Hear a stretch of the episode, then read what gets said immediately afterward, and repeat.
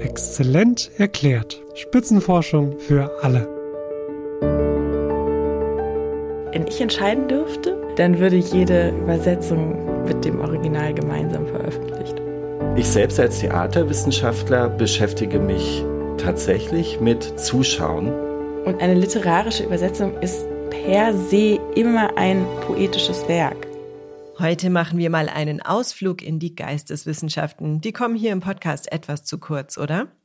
Und zwar war ich virtuell beim literaturwissenschaftlichen Cluster Temporal Communities der Freien Universität Berlin. Der Zusatz lautet Doing Literature in a Global Perspective. Und damit willkommen bei Exzellent erklärt, Spitzenforschung für alle. Zu Wort kommen heute die Literaturwissenschaftlerin Anna Luhn und der Theaterwissenschaftler Thorsten Joost. Beide habe ich erstmal gefragt, was denn Temporal Communities eigentlich sind, denn darunter konnte ich mir konkret nicht viel vorstellen. Also Temporal Communities, das ist ein Begriff, der natürlich viele Assoziationen erstmal weckt und vielleicht auch auf eine falsche Fährte führen mag, weil man natürlich sofort an Gemeinschaften denkt, die sich zu einem bestimmten Zeitpunkt an einem bestimmten Ort zusammenfinden oder zusammengefunden haben. Aber Temporal Communities verstehen wir auch als Gemeinschaften, die durch das Literarische gestiftet werden und die vielleicht über Zeiten hinweg in bestimmten historischen Zusammenhängen, die ganz weit auseinander liegen, sowohl räumlich als auch zeitlich, entstehen können. Und zwar, und das ist vielleicht der zweite Teil unseres Clustertitels, durch die Praxis der Literatur. Also durch literarische Praktiken. Und das bedeutet nicht nur durch das Werk, das Buch als Literatur, sondern durch all die Akteure, die gemeinsam quasi den literarischen Raum stiften und befüllen. Also AutorInnen, Institutionen, Drucktechniken, Materialitäten, Papier, Netzwerke, all diese Dinge formen quasi ähm, in unserer Herangehensweise das Literarische und stiften dadurch ganz unwahrscheinliche Zusammenhänge. Man könnte einerseits sagen, wenn Sie an das dramatische Theater denken, so wie wir es kennen, dann könnte man behaupten, dass in aktuellen Inszenierungen oft so was wie sehr ungewöhnliche Temporal Communities auf der Bühne hergestellt werden. Shakespeare, Büchner, Goethe, Jelinek werden also gemeinsam auf die Bühne gebracht und dadurch sowas wie eine Temporal Community, also über Zeiten und auch Räume hinweg hergestellt zwischen Schreibenden, mit denen wir erstmal umzugehen haben. Eine ungewöhnliche Kombination. Wir wundern uns, was haben die denn nun miteinander zu tun und ihre Texte, wie kann man die denn miteinander in Beziehung setzen? Und dann gelingt es doch und wir entdecken Anknüpfungspunkte, Resonanzen, Überschneidungen und Überlappungen thematischer oder stilistischer Art, die uns überraschen und plötzlich haben wir es mit einer Temporal Community zu tun, mit der wir gar nicht gerechnet hätten. Fangen wir kurz an mit dem Thema Theater, bevor wir dann zu Anna Luhns Forschungsschwerpunkt, den Übersetzungen, kommen. Also, Thorsten Joost, worum geht es denn in Ihrer Forschung? Ja, mich interessiert zu untersuchen, wie eigentlich die Künste, insbesondere die performativen Künste, also die darstellenden Künste, eigentlich mit der zunehmenden Diversifizierung und globalen Vernetzung von unseren Gesellschaften und Kulturen umgehen. Und ich glaube, dass die Künste die darstellenden Künste sehr sensibel darauf reagieren und sehr interessante Strategien entwickeln, um mit diesen diversen Publika, mit diesen unterschiedlichen Zuschauergruppen, mit sehr unterschiedlichen Wissen umzugehen, sie trotzdem gemeinsam an einer Aufführung teilhaben zu lassen, auf je unterschiedliche Art und Weise und diese Strategien interessieren mich. Und ich glaube auch, dass die nicht nur für die Künste relevant sind, sondern dann auch für größere andere gesellschaftliche Zusammenhänge bedeutsam und relevant werden können. Ich glaube, da brauchen wir ein konkretes Beispiel, damit wir uns das besser vorstellen können. Gestern Abend war ich zum Beispiel im Theater und da habe ich eine kleine Erfahrung gemacht, die für mich auch interessant ist, über die ich nachdenke. In der Aufführung wurde mit Dialekt gearbeitet. Dadurch entstand eine besondere Komik. Und um mich herum, das habe ich schon im Vorhinein bemerkt, war aber ein sehr internationales Publikum, die sich englischsprachig begrüßt haben, aufgeregt waren, vor der Aufführung miteinander plauderten und so weiter. Und dann begann die Aufführung Und es war deutlich zu erkennen, dass die Zuschauenden um mich herum diese Sprachkomik gar nicht nachvollziehen konnten. Wir haben natürlich bestimmte stereotype Vorstellungen, die mit spezifischen Dialekten einhergehen, die dann abgerufen werden, weswegen einige Zuschauende im Saal natürlich gelacht haben, herzlich gelacht haben. Aber um mich herum war überhaupt kein Lachen zu hören. Und das ist interessant, auch wenn man sich überlegt, dass Übertitel eingesetzt wurden, um gerade dieses Publikum auch abzuholen, in die Aufführung einzubinden. Und die Übertitelung hat auf Englisch funktioniert, aber war in gewisser Weise auch ungenügend um bestimmten Wortwitz zu transportieren. Und das ist natürlich immer interessant.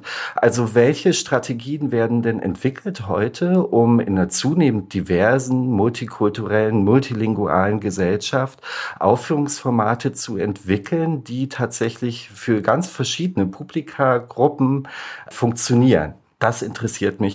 Dieses Interesse kann ich sehr gut nachvollziehen. Wenn ich ins Theater gehe oder mir ein Konzert anschaue, dann blicke ich mindestens ein Drittel der Zeit auf die Menschen um mich herum. Mich interessiert, wie sie das gerade wahrnehmen, was da auf der Bühne stattfindet.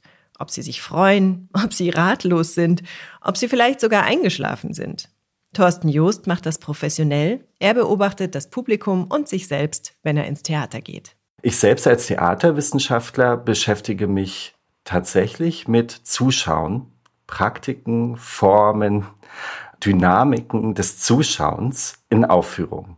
Mich interessiert also, was Zuschauende eigentlich tun, wenn sie an Aufführungen teilnehmen, um am Aufführungen teilzunehmen und nach Aufführungsteilnahmen, nach Aufführungsbesuchen.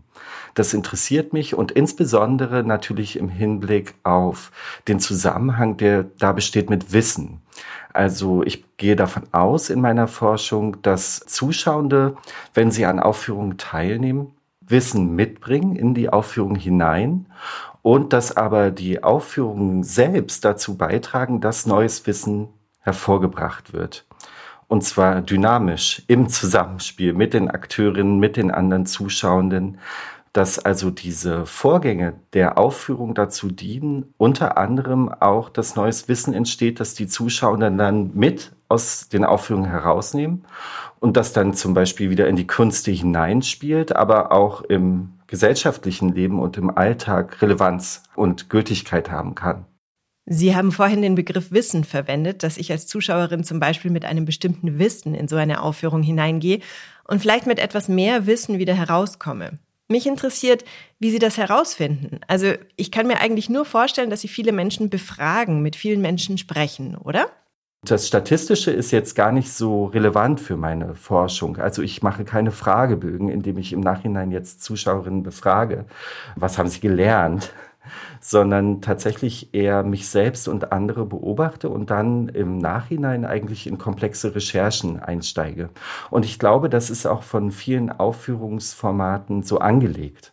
Viele Aufführungen, die heute stattfinden, reflektieren diese Prozesse.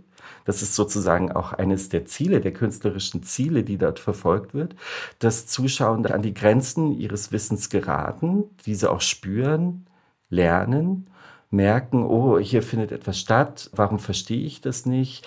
Ist meine Sicht und mein Wissen doch nicht allgemeingültig? Gibt es doch Teile in der Gesellschaft oder so, die anderes Wissen haben, was es lohnt, sich dafür zu interessieren?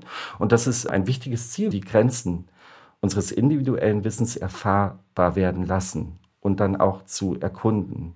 Was Thorsten Joost besonders interessiert, ist die Vielfalt der Theaterformen, speziell in Berlin. Immer häufiger kommen Künstlerinnen und Künstler aus der ganzen Welt nach Berlin und arbeiten hier auf Festivals oder in besonderen Projekten mit lokalen Theatermacherinnen und Machern zusammen. Und wir als Zuschauende sind dann zunehmend damit konfrontiert, dass wir Neues sehen und recht wenig darüber wissen. Die uns vor Herausforderungen stellen, wo wir nicht davon ausgehen können, dass wir alles notwendige Wissen schon haben, diesen Aufführungserfahrungen irgendwie gerecht zu werden. Und mich interessiert erstens, wie Künstlerinnen und Künstler, die das natürlich wissen, die wissen, dass wir zu wenig wissen, wie die das in ihren Dramaturgien und Aufführungsformen sozusagen, wenn sie hier nach Berlin kommen, einbauen, wie sie darauf reagieren, wie sie uns gewisse Hilfsmittel und gewisse dramaturgische Strategien an die Hand geben, um uns Zugang zu ermöglichen, einen ersten zumindest, uns neugierig zu machen. Ja, und äh, zweitens interessieren mich dann aber auch wirklich die Handlungen von Zuschauenden im Vorhinein, währenddessen und im Anschluss an Aufführungen, wie sie dann mit diesen Aufführungserfahrungen umgehen. Welche Strategien entwickeln die eigentlich? Stößt es nur auf Ablehnung und das habe ich nicht verstanden Haltung? Oder ist es tatsächlich so etwas wie Neugier, die dann ihren Platz greift und dann auch dazu führt, dass wir tatsächlich sowas wie in andere Communities hineinhorchen und uns belesen, dass wir auf andere Literatur aufmerksam werden und uns damit dann anfangen zu beschäftigen. Also die Resonanzen, die solche Aufführungserfahrungen haben, die interessieren mich auch. Und wenn wir an internationale Produktionen denken, dann geht es natürlich auch um die Sprache. Ich war zum Beispiel mal in einer traditionellen chinesischen Musiktheateraufführung. Ich habe natürlich kein Wort verstanden. Aber es war ein Erlebnis. Es hat sich trotzdem ein Gefühl übertragen. Also welche Rolle spielt denn die Sprache überhaupt? Also Sprache ist natürlich wichtig, wenn Theatertruppen aus Asien, aus China, aus Japan, aus Lateinamerika nach Europa reisen und hier mit anderen Künstlern zusammenarbeiten, dann bringen sie eben auch spezifische Begriffe und Formen des Sprechens über Aufführungen mit. Und das ist ein wichtiger Prozess gerade, dass wir also auch unser Vokabular, unser kritisches Vokabular erweitern und uns dafür interessieren, ja, wie wird denn in anderen Sprachen über Aufführung gesprochen? Welche Konzepte gibt es da? Welche Geschichte haben diese Konzepte? Wir sagen im Deutschen zum Beispiel der Schauspieler, die Schauspielerin, der Zuschauer, die Zuschauerin. Das gehört irgendwie zusammen. Es geht stets um das Schauen, Schauspielerin, Zuschauerin. Das eine bedingt das andere. Aber das ist nicht in allen Sprachen so. Aber wenn Sie jetzt an den Actor denken, das Handeln steht da eigentlich im Vordergrund oder die Performance. Performance und Aufführung sind ja unterschiedliche Begriffe, die auch unterschiedlich theoretisiert worden sind, mit denen auch andere Ideen einhergehen. Und das sind ja zwei sehr verwandte Sprachen, das Englische und das Deutsche. Und wenn Sie sich überlegen, wie ist das dann im Arabischen, im Koreanischen, im Chinesischen, welche Begriffe gibt es dort? Die Begriffe werden in den Proben verwendet, sie werden im Schauspielunterricht verwendet, sie haben ja ganz praktische Konsequenzen und werden dann aber auch gebraucht, um Theateraufführungen oder überhaupt Aufführungserfahrungen zu beschreiben, zu theoretisieren. Ja, und da sind wir dabei, uns für diese Begriffe auch zu interessieren und für die Relevanz, die sie haben, wenn wir an Aufführungen teilnehmen, als Zuschauende. Gut zehn Jahre lang hat Thorsten Joost übrigens mit zwei Berliner Kolleginnen und mehr als 50 WissenschaftlerInnen aus der ganzen Welt an einem Buch gearbeitet, in dem es genau darum geht. Aufführungsbezogene Begriffe aus verschiedenen nicht-europäischen Sprachen werden ausführlich vorgestellt, zum Beispiel auch aus dem Koreanischen oder Arabischen. Und wir wissen noch sehr wenig über solche Begriffe in anderen Sprachen. Und dieses Handbuch ist so ein erster Versuch, dem Abhilfe zu schaffen. Und das ist nicht nur wichtig für die Theaterpraxis, sondern insbesondere auch für die Wissenschaft, weil Eurozentrismus sich ja dadurch auszeichnet, dass man dann eben einfach nur europäische Begriffe nimmt als Konzepte und die dann über alles drüber legt und sich gar nicht dafür interessiert, okay, welche Konzepte werden denn in den jeweiligen Sprachen und Kontexten tatsächlich verwendet und welches Wissen kulturelles Wissen wird dann mit diesen Konzepten angezeigt? Welche Geschichte geht mit diesen Konzepten einher? Das ist eigentlich eine gute Überleitung zur Forschung von Anna Luhn, denn auch bei ihr geht es um verschiedene Sprachen, genauer gesagt um Übersetzungen. Der Forschungsbereich, in dem sie am Cluster tätig ist, trägt den Titel Literary Currencies. Also literarische Wertungen sind Wertungen, die entstehen in dem Moment, wo Literatur rezipiert wird. Also was wir natürlich hier tun im akademischen Kontext, ist letztlich ständig Wert Maßstäbe, Wertsysteme zu produzieren, indem wir bestimmte Dinge untersuchen, bestimmte Dinge vielleicht auch nicht untersuchen, bestimmte Dinge hierarchisieren. Also Wertung ist ja schon alleine die Aufmerksamkeit einer bestimmten Form von Literatur zuzuwenden und einer anderen vielleicht nicht. So, das jetzt mal ganz grob. In meinem Forschungsbereich sind relativ viele unterschiedliche ForscherInnen, die sich auch mit ganz unterschiedlichen Dingen beschäftigen. Fragen der Übersetzung sind ganz zentral, weil auch hier natürlich immer die Frage ist, was wird eigentlich übersetzt, was wird von wem übersetzt, wie wird es übersetzt und in welche Sprachen wird es zum Beispiel übersetzt. Also welche Werke, das ist eine Wertung, schon die erste Wertung, welche Werke entscheide ich mich verfügbar zu machen und die zweite Wertung, für wen eigentlich? Welche Hauptfrage oder Hauptfragen ziehen sich denn durch Ihre Forschungsarbeit? Meine Forschungsarbeit beschäftigt sich hauptsächlich mit Formen der Übersetzung, die auf den ersten Blick uns vielleicht nicht als Übersetzung erscheinen, die sich aber selbst als Übersetzung bezeichnen. Und die erste Frage wäre, warum bezeichnen sich diese literarischen Werke als Übersetzung? Und die zweite Frage wäre, warum finden wir das so irritierend, dass sie das tun? Also, um das mal vielleicht ein bisschen plastischer zu machen. Gerade gestern hatte ich ein Werk auf dem Tisch, das sich Übersetzung nennt, Übersetzung eines Malamesonetts. Und diese Übersetzung besteht eigentlich aus einer Art Kasten. Also, wenn man das auf der Seite sieht, dann sieht man einen Kasten, der aus Worten geformt wird. Der erste Vers des Malamesonetts ist vollständig, der letzte Vers des Malamesonetts ist vollständig. Und sie bilden quasi die beiden oberen und unteren Linien eines Kastens. Und die linke und rechte Seite bestehen jeweils aus dem ersten und letzten Wort des Verses. Das heißt, man hat eigentlich das Malamé-Sonett nochmal, nur mit einem großen Loch in der Mitte. Und das nennt dann François Le Lyonnais eine Übersetzung. Das ist nicht das, was wir normalerweise unter einer Übersetzung verstehen. Und ich versuche eben herauszufinden, warum da dieser Begriff drüber steht, was François Le Lyonnais damit will, warum wir das so irritierend finden und was das über unsere Vorstellungen von Übersetzung eigentlich aussagt. Und in einem zweiten Schritt versuche ich herauszufinden oder versuche ich Erklärungen dafür zu finden, warum diese Form von Übersetzungen, die uns irgendwie schräg oder merkwürdig oder nicht als Übersetzung erscheinen, zu bestimmten historischen Zeitpunkten verstärkt auftauchen. Anna Luhn fasst diese Formen der Übersetzung unter dem Schlagwort der experimentellen Übersetzung zusammen. Was versteht sie darunter? Sie deklariert etwas als Übersetzung, was für die breite Masse oder für den äh, im alltäglichen Verständnis eigentlich nicht unbedingt als Übersetzung bezeichnet wird. Formen des Übersetzens die irgendwie schräg sind, also homophon beispielsweise. Man hört etwas oder man liest einen Text und versucht, den in seine eigene Sprache zu bringen, sodass er möglichst gleich klingt, aber eben nicht mit englischen Worten, sondern mit deutschen. Da kommt natürlich auf den ersten Blick erstmal Nonsens raus. Und das ist das Spielerische daran, was die experimentelle Übersetzung verbindet mit eben konkreter Poesie oder bestimmten Spielformen der Literatur, die sich sozusagen ausprobieren. Ja, und gerade in diesem Ausprobieren Genregrenzen übertreten, erweitern, dehnen. Das ist aber nur meiner Meinung nach die eine Seite in der experimentellen Übersetzung. Der zweite Punkt, und der ist für mich entscheidend, um etwas als experimentelle Übersetzung bezeichnen zu können, ist eben ein unbedingter Erkenntnisanspruch. Also für mich ist eine Übersetzung etwas, was mir den Zugang zu einem Text verschaffen soll, dessen Sprache ich nicht beherrsche.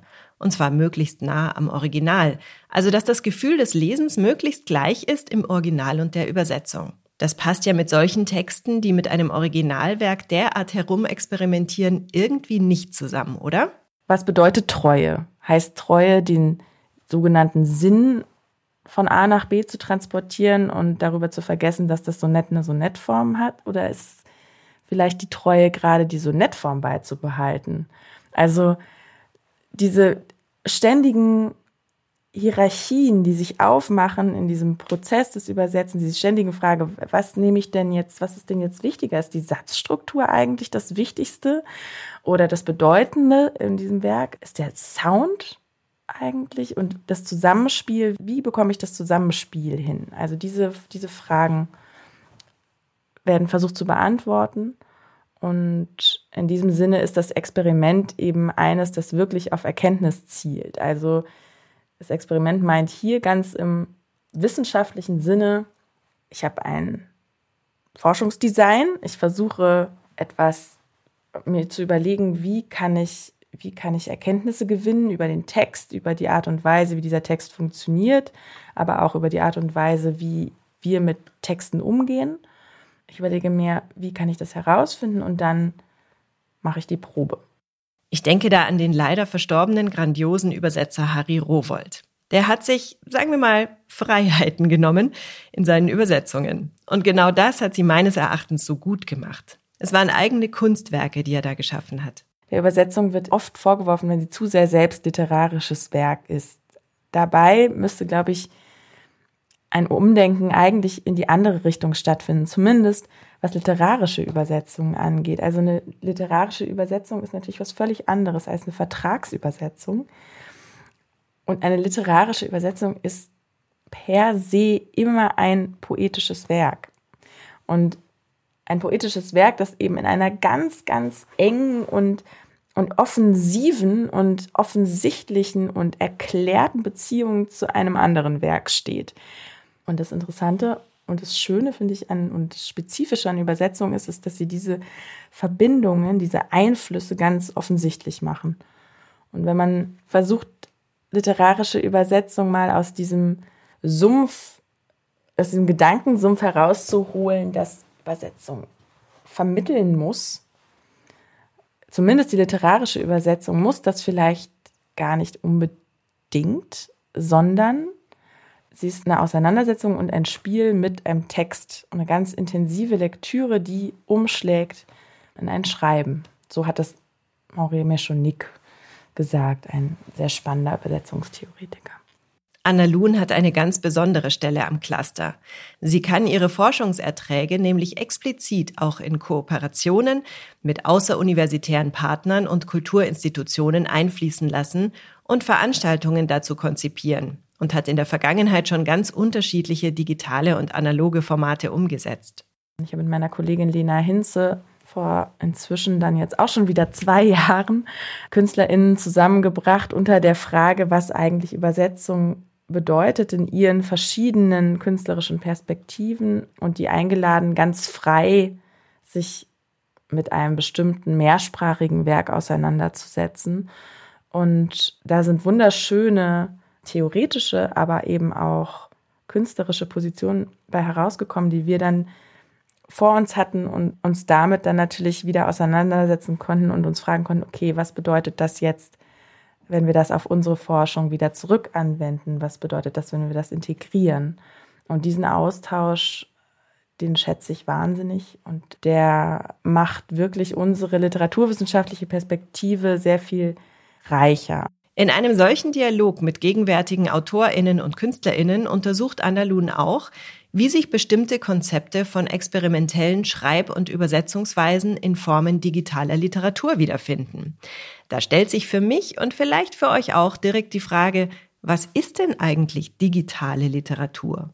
Insta-Poetry kann ebenso gut als digitale Literatur bezeichnet werden wie Literatur, die entsteht dadurch, dass Programme geschrieben werden, die dann aus einem bestimmten Korpus von Wörtern nach bestimmten Regeln neue Gedichte produzieren. Oder eben auch, wenn man ChatGPT bittet, eine kleine Novelle zu verfassen. Auch das wäre in dem Fall digitale Literatur. Das sind ja offensichtlich ganz unterschiedliche Formen des Schreibens und der Gattung die man nicht auf einen Nenner bringen kann und wahrscheinlich auch nicht muss. Es ist natürlich aber immer hilfreich, wenn man über digitale Literatur spricht, nochmal kurz darüber nachzudenken oder auch seinem Gegenüber zu vermitteln, meine ich, bestimmte Formen der sogenannten Twitteratur, also kleinstliterarischen Formen oder vielleicht auch einem Stream von aneinanderhängenden Tweets oder eben Facebook-Posts oder eben kombinatorische Literatur mit Mitteln des Computers. Welche Rolle spielen denn Computer und Algorithmen in der Übersetzung?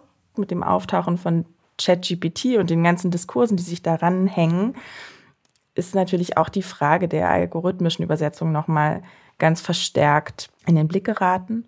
Was algorithmische Übersetzungen machen oder was sie zumindest vorgeben zu sein, sind ortlose Übersetzungen, die im luftleeren Raum passieren. Algorithmische Übersetzungen können nicht zurückverfolgt werden. Es gibt sagen keinen Ort, wo sie herkommen und experimentelle Übersetzungsformen hingegen propagieren, dass genau diese Verortung einer Übersetzung ganz entscheidend ist, damit wir mit der Übersetzung umgehen können, damit wir sie als das sehen, was sie ist, nämlich eine Beziehung eines Textes zu einem anderen Text, der ganz klar aus einer bestimmten Situation entsteht und einer historischen, einer politischen, einer hierarchischen und auch einer wertenden Position entsteht. Vielleicht ist das auch das Unbehagen mit den algorithmischen Übersetzungen, dass sie diese vielfältigen Beziehungen zwischen Welt und Text und übersetzenden Instanzen und schreibenden Instanzen und lesenden Instanzen so ausradiert. Das heißt, dass in einer Übersetzung immer der Übersetzer durchscheint und es eine Rolle spielt, zum Beispiel aus welchem Hintergrund er selber oder sie selber kommt und auch vielleicht aus welchem Jahrzehnt, Jahrhundert? Auf jeden Fall. Es gibt dieses sehr wirkmächtige Dogma, dass Übersetzung ganz transparent zu sein hat, dass eine Übersetzung dann am besten ist, wenn man gar nicht merkt, dass es eine Übersetzung ist, dass man quasi ein Werk liest von Dante und denkt, ach, das ist ja hier irgendwie purer Dante, den ich lese. So. Und dass das eine Fiktion ist, äh, die wir vielleicht auch gerne eingehen, wie wenn wir ins Theater gehen und uns dann irgendwie darauf einigen, dass das, was da jetzt passiert, Realität ist, zumindest für die, für die Zeit einer Theateraufführung, dass das Fiktion ist, das Versuchen, Übersetzungsweisen deutlich zu machen, die diese Transparenz verweigern, die sich also ganz laut nach vorne stellen, die anzeigen, dass hier eine Auseinandersetzung mit einem Text stattgefunden hat. Die Übersetzung heißt, die aber natürlich nicht einfach nur ein Medium, Transportmedium für ein Werk in eine andere Sprache ist, weil das nicht funktioniert, sondern eine spezifische Auseinandersetzung mit einem Werk von einer Person, die das natürlich nach bestimmten Regeln und mit einem bestimmten Ethos tut und die aber gleichzeitig nicht behauptet, dass es die einzige Variante oder die einzige Möglichkeit ist, diesen Text zu übersetzen, sondern die mit diesem Lauten sich bemerkbar machen, aufzeigt, dass es sehr, sehr viele unterschiedliche Weisen gibt, diese Texte zu lesen und eben auch zu übersetzen. Und jetzt kommt natürlich die Frage aller Fragen, die man jemandem wie Anna Luhn unbedingt stellen muss. Was lesen, das Original oder die Übersetzung? Beides. Wenn ich entscheiden dürfte, dann würde jede Übersetzung mit dem Original gemeinsam veröffentlicht. Und so eine Klassikerfrage habe ich natürlich auch für Thorsten Joost, den Theaterwissenschaftler. Was würden Sie den Menschen empfehlen, die Berührungsängste haben, ins Theater zu gehen, für die das kein äh, gelerntes Verhalten ist, sozusagen? Ja, üben. Nein, ich bin grundsätzlich ein extrem neugieriger Mensch und das würde mich sehr reizen. Also, oder es reizt mich immer wieder, mich Aufführungen auszusetzen oder an Aufführungen teilzunehmen wo ich erstmal nicht genau weiß, wozu ich eingeladen bin und aufgefordert werde. Und ja, und ich glaube, dass das immer bereichernde Erfahrungen sind oder sehr oft bereichernde Erfahrungen sein können. Auch wenn es mal furchtbar daneben geht. Und deswegen würde ich plädieren für Neugier letztlich und für eine Neugier daran, sich verschiedenen Situationen auszusetzen und dadurch das zu tun, was ich glaube, in meiner Forschung dann auch zeigen zu können, dass man reicher rausgeht, als man hineingekommen ist, Erfahrungen gemacht hat, die nachwirken und die dann in Gesprächen auch vertieft und erweitert werden können, nochmal eine andere Resonanz finden und dann eigentlich auch unterschiedlich in unsere Leben hineinwirken können. Das ist eigentlich die Hoffnung. Ob ihr es glaubt oder nicht, ich habe mir nach diesem Gespräch gleich eine Eintrittskarte fürs Münchner Volkstheater gekauft. Ich war seit Jahren nicht mehr im Theater und ich sollte mich dieser Herausforderung mal wieder stellen. Vielleicht hat der eine oder die andere von euch jetzt auch wieder Lust darauf bekommen. Das war's für heute mit dieser Episode von Exzellent erklärt. Wir hören uns dann nächsten Monat wieder. Bis dahin, bleibt neugierig. Eure Larissa Vassilian. 57 Exzellenzcluster, ein Podcast. Regelmäßig berichtet Exzellent erklärt aus einem der Forschungsverbünde, die im Rahmen der Exzellenzstrategie des Bundes und der Länder gefördert werden. Die Reise geht quer durch die Republik und genauso vielfältig wie die Standorte sind die Themen. Von A wie Afrika-Studien bis Z wie Zukunft der Medizin. Seid bei der nächsten Folge wieder dabei und taucht ein in die spannende Welt der Spitzenforschung. Wenn euch der Podcast gefallen hat, abonniert Exzellent erklärt bei dem Podcast-Anbieter eurer Wahl. Ihr habt noch Fragen? Hinterlasst uns einen Kommentar oder schreibt uns an info at exzellent-erklärt.de.